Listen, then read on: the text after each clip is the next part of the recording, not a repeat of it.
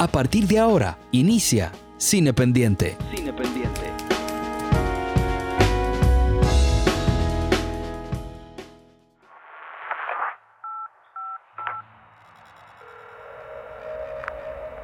Hi. Hi. uh, I, I was wondering if you could come see me today. El poder del fuera de campo. No pudimos escuchar más, mucho más, pero, pero la verdad es que la, la voz, la oralidad, eh, es un arma cinematográfica poderosa. Uno, uno piensa mucho en que la imagen lo es todo en esto del cine. Y la verdad que hemos estado muy, muy equivocados todos estos años. Falacia. Sí, la verdad es que, es que resiste un debate ese tema. Sí, es cierto. eh, Tar- yo- Tarkovsky el, te, daría ahí. el cine mudo, el cine mudo tenía otra, otro ritmo, tenía otra forma incluso de interpretarse, tenía otra forma, ¿no? Tenía otras maneras.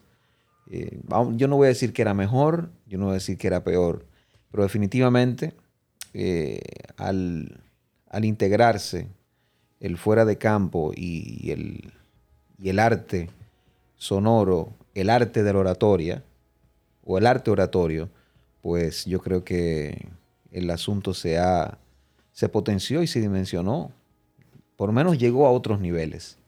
Sí. El cine, el cine llegó a otros niveles. Y vamos a hablar de una serie que, que está en una de las góndolas principales. En- Sí. En, en este caso de Apple TV.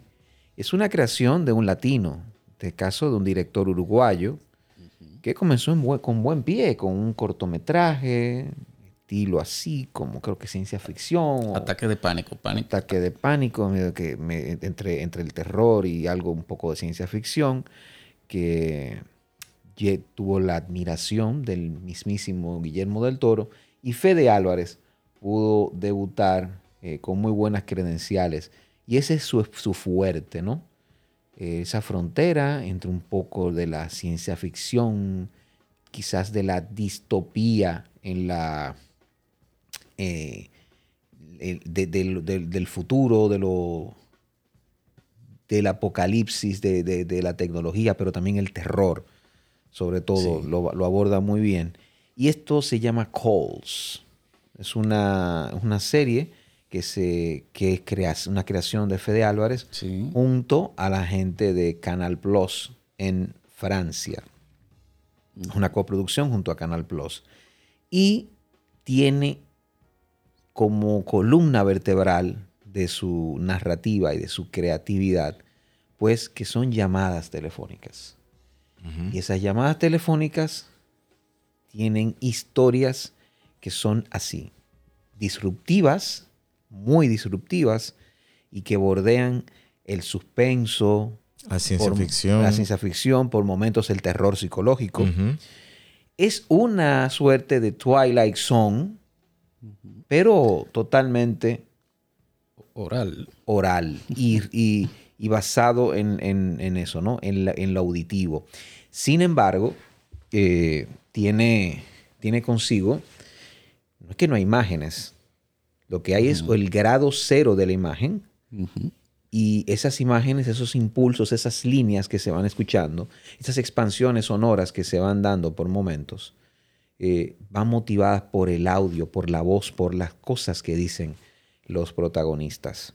Sí, con una, una animación. O sea, se apoya en una animación, Exactamente. que va de animación. acuerdo a la narrativa del, del- del episodio. Sí. Que, Que sí. que bien pudieran representar las ondas sonoras, que se yo. Ujú. Exactamente.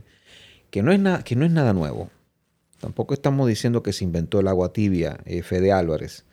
Eh, tenemos que decir que los cineastas experimentales, las vanguardias de, de principios de- del siglo, ya eh, con el cine como un arte y entretenimiento, ¿verdad? Como siempre han nacido con esa bipolaridad, pues se preocuparon siempre por enfrentarse a las imágenes y por usar el cine, los dispositivos del cine mismo como, como un arma de, vanguardia.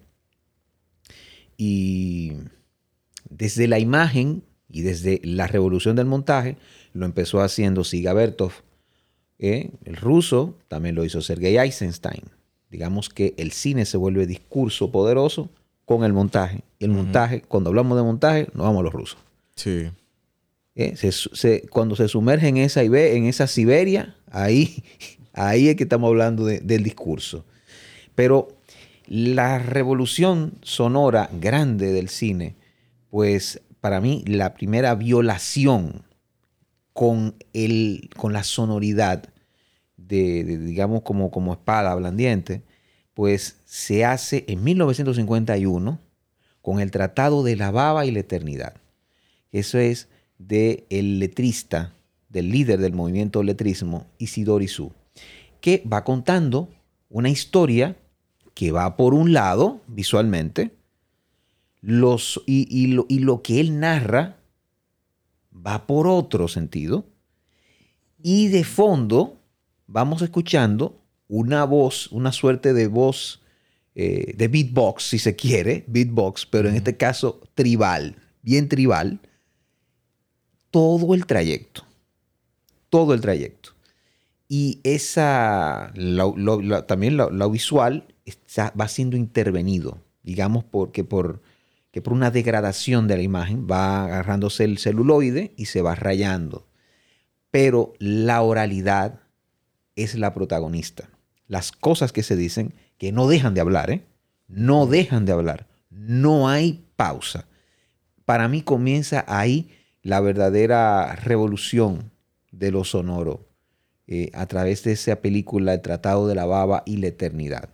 Creo que ahí se toma la oralidad en ese sentido, de una, de hacer algo y de, y de darle la misma preeminencia a la imagen, incluso privilegiándola por sobre la imagen. O sea, uno podría, podía ver a través de esa, de esa sonoridad, a través de esa sonoridad podías ver, podías ver, había como una suerte de intersticio, había como una suerte de, de ¿cómo decirte?, de umbral entre imagen y sonido que iba produciendo esa revolución, ese experimento de, de Isidoro Isú. Sí, la, la serie, para hablar un poquito sobre ella, trata, como hablamos, eh, mencionó Edwin, temas de ciencia ficción. eh, y lo que me, parece muy curioso es como ellos arman la narrativa a través de estas llamadas. Y sí, tú mencionaste a, Einstein sobre la edición. Y yo creo que hay cierto, digamos, el tipo de montaje intelectual que él llamó en su momento. Y es donde nosotros dictamos eh, las razones, el fondo detrás de, de- de lo que hay. Y la serie juega mucho con eso. Trata unos temas de ciencia ficción interesantes que en una narrativa ah, totalmente eh, en audio te lleva, te, de- te adentra en la serie y crea esas sensaciones que hemos mencionado. Y jugar con el espectador eh, en ese sentido me parece que es lo que la serie la destaca. Sí, eh, esa parte de la oralidad que tú has mencionado y cómo en el cine se le ha dado preponderancia, lo hemos visto mucho en los diálogos de, Tarantino, por ejemplo, eh, cómo te creen la misma película una disrupción eh, a otra narrativa. Aquí hablamos sobre el caso de Nelson Carlos de los Santos, que creo que es, es un director que aboga muchísimo por la oralidad, oralidad en sentido general y mucho más la dominicana, que vimos en películas como Cocote. Ustedes recuerdan aquella escena icónica del, del cuartel policíaco cuando ellos van saliendo de- del cuartel y este policía le va contando una historia, lo que te crea una disrupción en cuanto a la narrativa formal de la película, pero no deja de ser interesante y de traer algo. Es algo que él había hecho también en su cine, en Santa Teresa, otras historias, lo hace mucho, que te está contando esa historia y te mete pedazos de, de una historia de un flashback o lo que sea.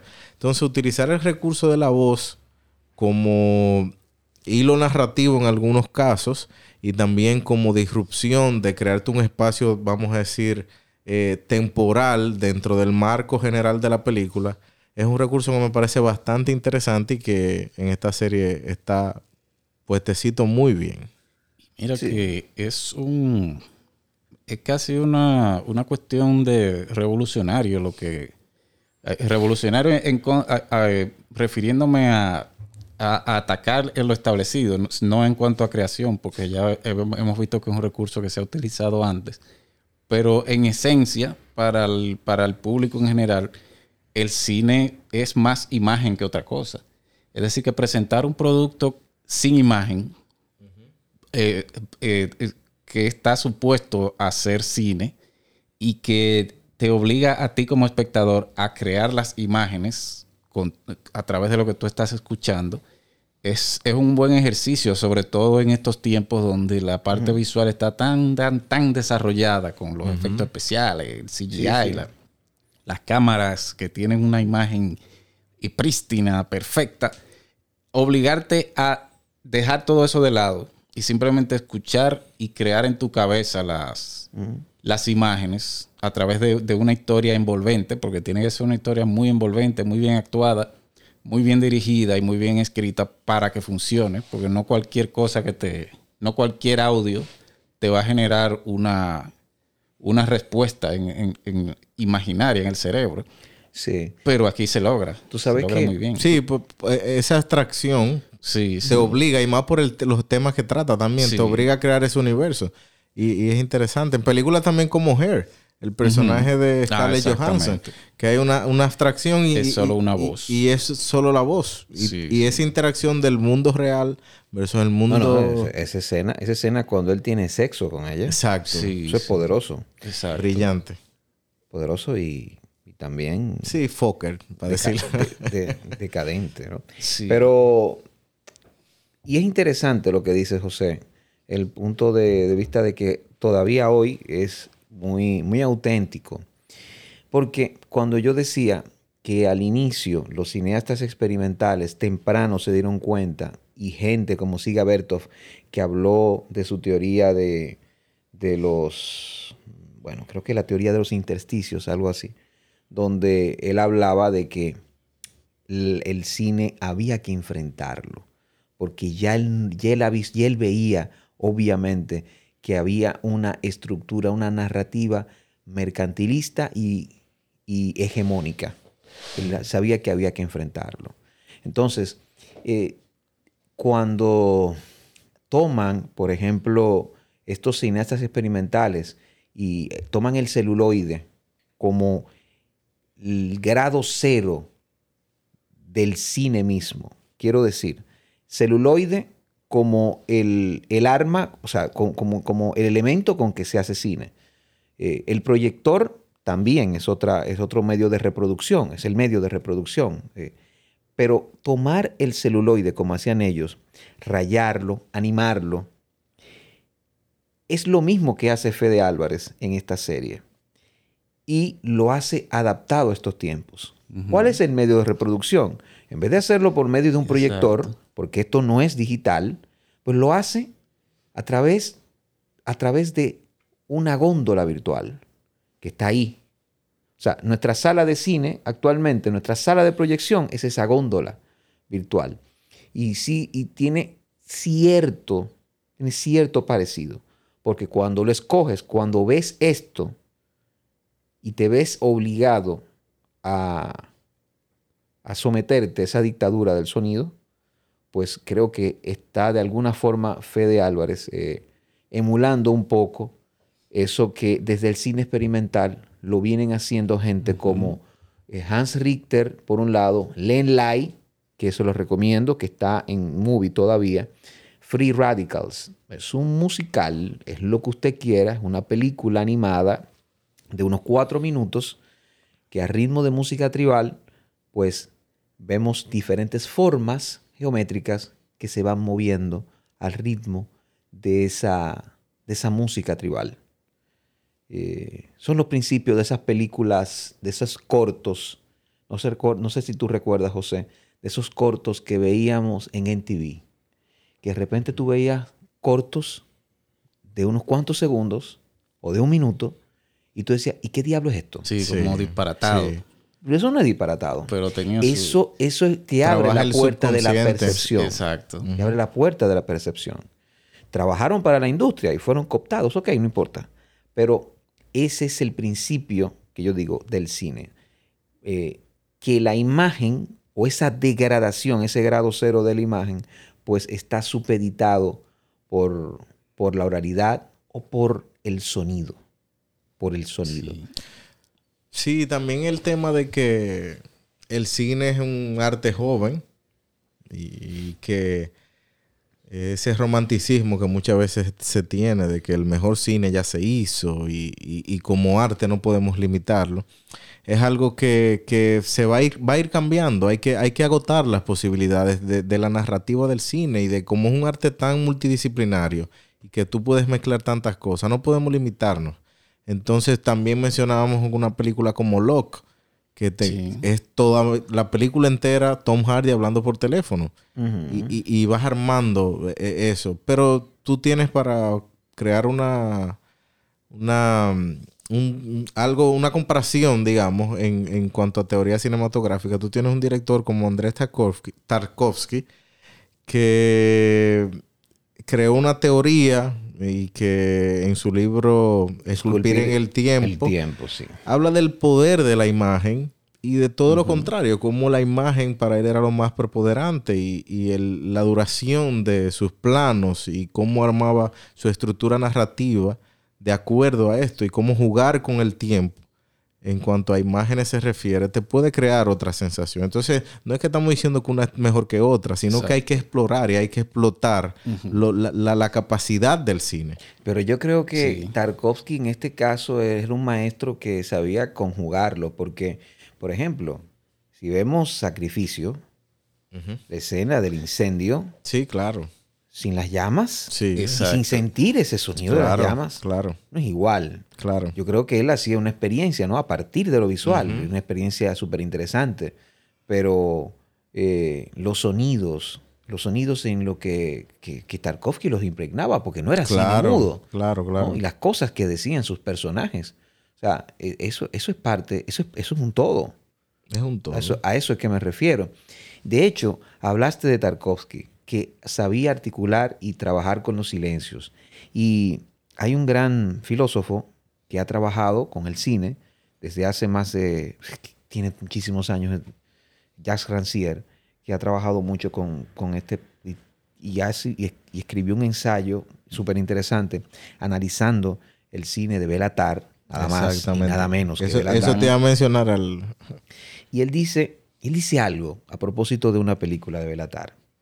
Y habla del silencio, que es parte de esto que estamos hablando. El silencio no tiene una potencia sensible, sino en el cine sonoro.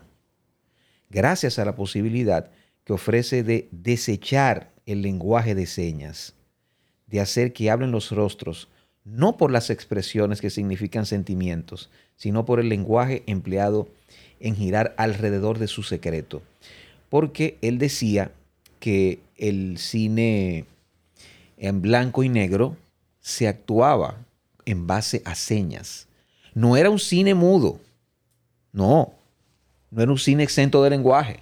Al Ah, contrario, claro, sí. estaba cargado de señas. Los actores tenían que ser muy gestuales. Sí, sí. Tenían otra forma.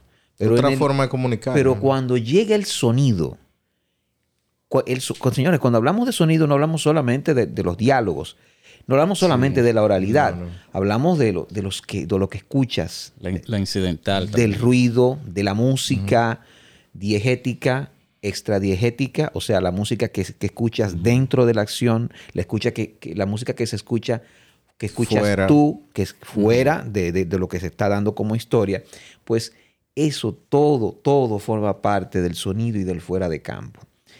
Las actuaciones, lo que quiere decir Ranciera es que las actuaciones, todo lo que vemos, es más orgánico, es, sirve más para, para tú tener una fuga, tanto para Sí. tener una fuga hacia, hacia un escape imaginativo, poderosamente imaginativo, como conectar de Sí. alguna forma con la realidad que vives día a día, con la cotidianidad. O sea, ese tipo de, de sensaciones que te da, creo que sin el sonido no fuera, no Le- fuera posible. Lenguaje cinematográfico. Bueno, una película reciente que nos gustó mucho, nominada al Oscar, Sound of Metal, Sí, hace un excelente Sí, ejercicio sobre eso. Yo estaba viendo un, video sobre donde te explican, o sea, cosas que vimos, pero por qué ganó el Oscar a Mejor Diseño de Sonido. Y tú ves cómo la narrativa, el, el, el- el- se me olvidó el nombre, pero la persona que trabajó el diseño de sonido empezó a trabajar en esa película con el director un año antes y con el actor. Y hay cosas tan sencillas como él utiliza, por ejemplo, la perspectiva del personaje y vemos lo que el o sea, escuchamos lo que el personaje estaría escuchando en ese momento, te cambia la, la percepción, pero cuando él está, por ejemplo, eh, hab- a- es- mo- comunicándose con, la- con los- las personas sordas y están utilizando el lenguaje de señas, el diseño de sonido te coge el sonido ambiente y la realidad diegética del momento, lo que crea una sensación totalmente diferente a lo que teníamos anterior, que es la pérdida de, de- de este personaje y cómo está moviéndose en ese mundo. Lo que te crea esa sensación de que estas personas sí se están comunicando y cómo el sonido de las manos es importante. El sonido de algo que choca eh, con, con cualquier elemento cerca es importante. El sonido de, de- de sus movimientos, del- de su palpitar, de la, la- la garganta, la voz, etcétera.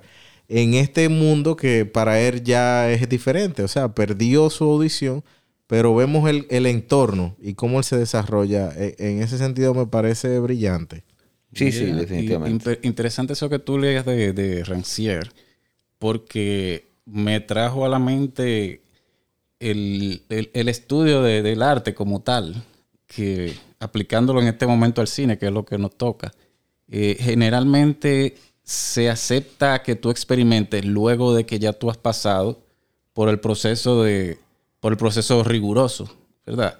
Entonces, en cuanto al cine, primeramente, ya cuando tú tienes todos los elementos y ya tú los manejas, entonces ya tú puedes, eh, por ejemplo, prescindir de uno de esos elementos para crear una sensación diferente, que es, Exacto. que es lo que está haciendo Fede Álvarez aquí.